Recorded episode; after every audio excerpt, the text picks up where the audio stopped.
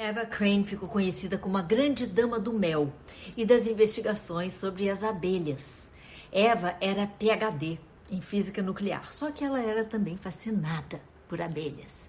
Por conta dessa paixão, Eva abandonou a antiga carreira e dedicou mais de 50 anos de sua vida ao estudo desse inseto, viajando por mais de 60 é, países para embasar a sua pesquisa. Eva Crane nasceu em 1912 em Londres. Reza a lenda que a obsessão dela começou depois de receber uma colmeia com abelhas como presente de casamento em 1942. Nós estamos, portanto, na Segunda Guerra Mundial, quando o mundo lidava com a escassez do açúcar e, e, que o mel passou então a ser muito apreciado. Daí o, o motivo do presente tão exótico.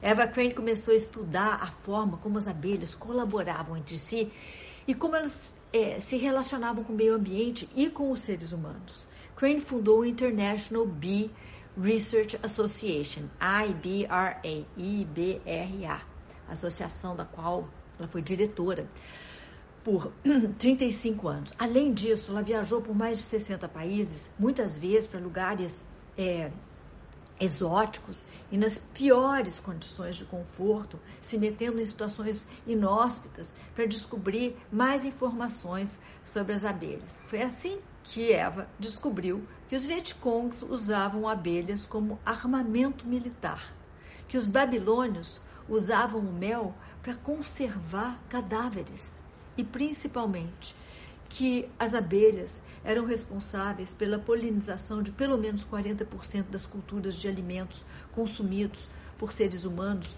e animais e que sem as abelhas uma diversidade imensa de espécies seria extinta. Hoje em dia, o trabalho de Eva Crane se revela cada vez mais importante, tendo em vista que, como vocês sabem, as abelhas correm risco de extinção. E se isso acontecer, elas vão levar junto incontáveis espécies, mas esse é um papo para um outro post.